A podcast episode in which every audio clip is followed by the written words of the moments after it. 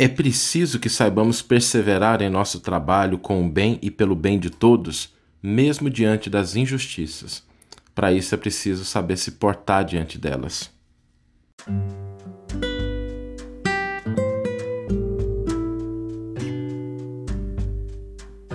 Você está ouvindo o podcast O Evangelho por Emmanuel, um podcast dedicado à interpretação e ao estudo da Boa Nova de Jesus através da contribuição do benfeitor Emmanuel.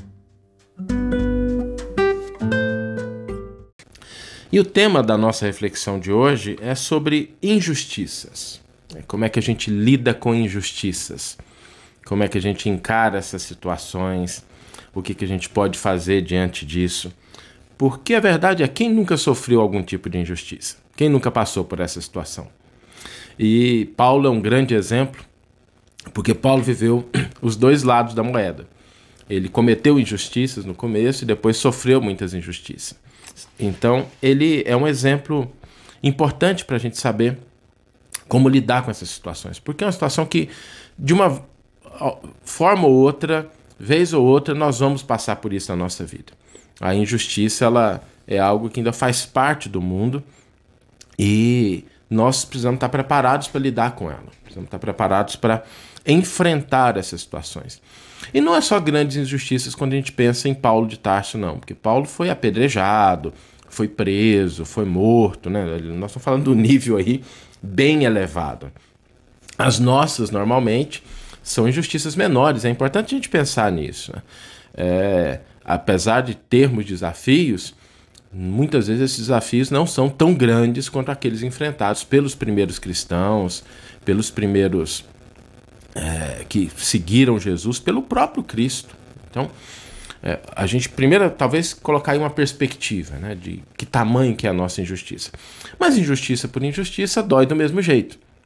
Porque às vezes a gente é preterido num direito que a gente tem, a gente quer receber uma promoção no trabalho, a gente quer receber um certo destaque, um certo reconhecimento, e a gente perde. Alguém vai lá e, por uma razão ou outra, tira isso da gente. A gente perde vantagens, né, condições que a gente tinha, posições, ou leva algum tipo de prejuízo mesmo, prejuízo, seja emocional, prejuízo financeiro, alguém abusa da gente emocionalmente, brinca com os nossos sentimentos, também é injustiça. A gente já tem situações que a gente passa por isso. A gente às vezes recebe uma repreensão que não merece, né? Alguém vai lá e fala assim: "Ah, mas você", e a hora que a gente olha assim, poxa, mas eu tô certo, né? Não tô errado. Isso faz parte também. A ingratidão, que é uma forma de injustiça também, quando alguém nos incomoda, quando alguém é ingrato com a gente, quando alguém nos critica. Então, assim, a, a lista é enorme, tá? Não vou falar muito aqui, porque a gente gastaria um tempo excessivo falando das muitas formas que a injustiça pode tomar ao alcançar a nossa vida e é uma realidade.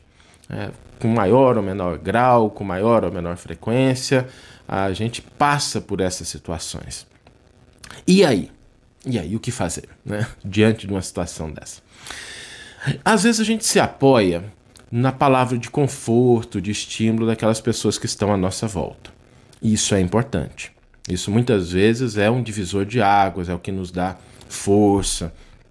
Quando alguém vem, bate no ombro da gente e diz assim: não, mas não preocupa, não, você está certo, né, a outra pessoa está errada, e nos estimula. Isso é importante. Às vezes acontece o contrário, às vezes vem os adversários e falam assim: tá vendo?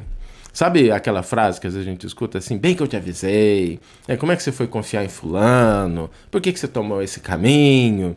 Às vezes tem as duas coisas, externamente tem as duas coisas. Tem coisas positivas e tem coisas negativas. O que significa o seguinte: não é aí que a gente vai encontrar o apoio e a força definitiva. Não é externamente. Porque externamente, tanto aquela pessoa que nos estimula, quanto aquela que reforça a crítica, que reforça a injustiça, não tem acesso ao nosso mundo íntimo. Não tem acesso à nossa consciência. Não tem acesso ao que nós vivemos e o que nós vimos.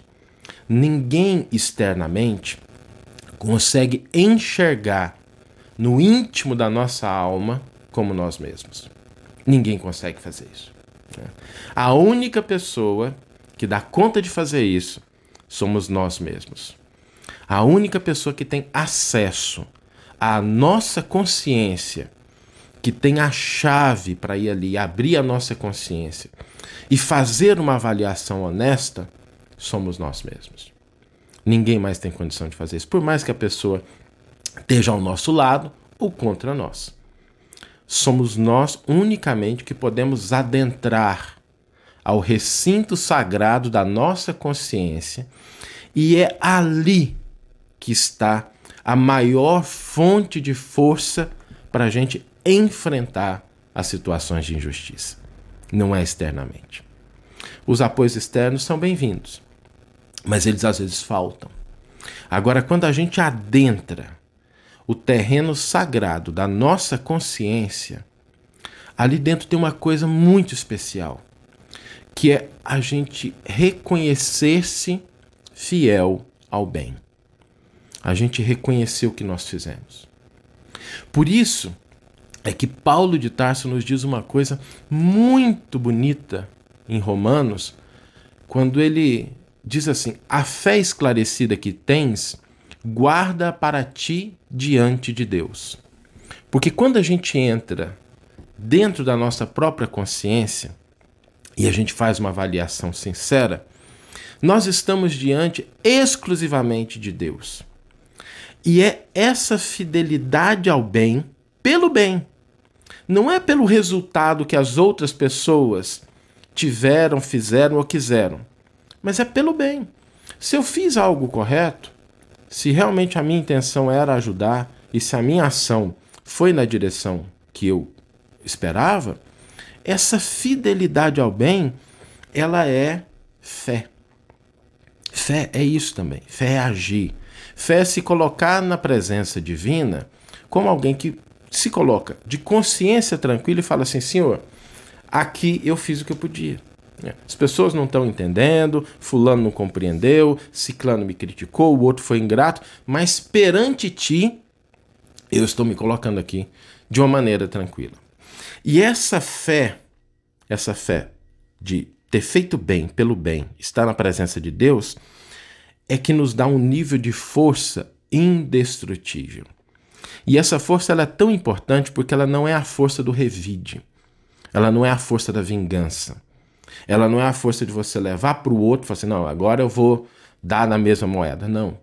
É a força que nos permite perseverar na estrada em que a gente está caminhando, que permite que a gente cresça.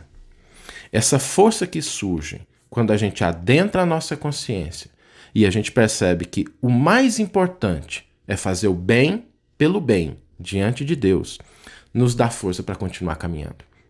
E aí não tem ninguém que para a gente.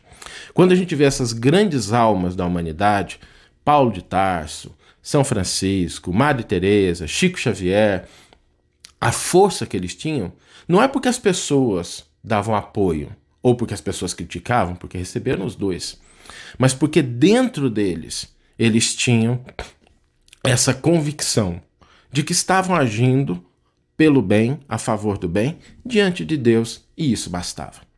Então, lidar com a injustiça é a gente buscar esse recinto sagrado da nossa consciência e ali dentro buscar força para que a gente persevere na estrada onde a gente está. Né? Vamos ler agora a íntegra do versículo e do comentário que inspiraram a nossa reflexão de hoje. O versículo está em Romanos 14, 22 e diz o seguinte: A fé esclarecida que tens, guarda para ti diante de Deus. E o comentário de Emmanuel é intitulado Injustiças. Momentos existem nos quais surgimos diante de nós mesmos na condição de pessoas injustiçadas. Isso não ocorre tão somente quando somos focalizados na vida pública, em amplos movimentos de opinião.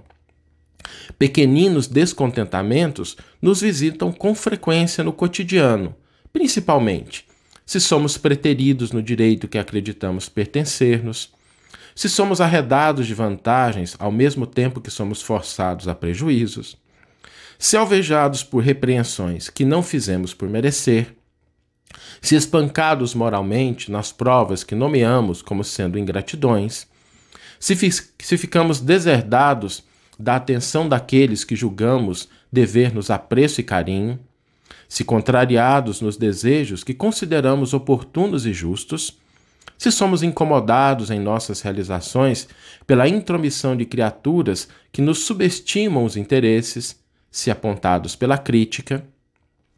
Nessas ocasiões, achamos-nos habitualmente sob a influência de personalidades outras, sejam amigos ou adversários, que não podem ver de imediato as nossas necessidades e questões por nossos olhos e por nossas conveniências. Quando isso aconteça, embora a frase de louvor e encorajamento, partida de outros em nosso favor, seja sempre uma bênção, saibamos perseverar em nosso trabalho com o bem e pelo bem de todos, reconhecendo que há muitas situações na vida em que nos cabe atender com segurança a exortação do apóstolo Paulo. A fé que tens, tem-na em ti mesmo perante Deus. Que você tenha uma excelente manhã, uma excelente tarde e uma excelente noite. E se você acha o conteúdo desse podcast útil, se ele te fez bem, compartilhe. Emmanuel nos diz que a maior caridade que nós podemos fazer pela doutrina espírita é a sua divulgação. Um grande abraço e até o próximo episódio.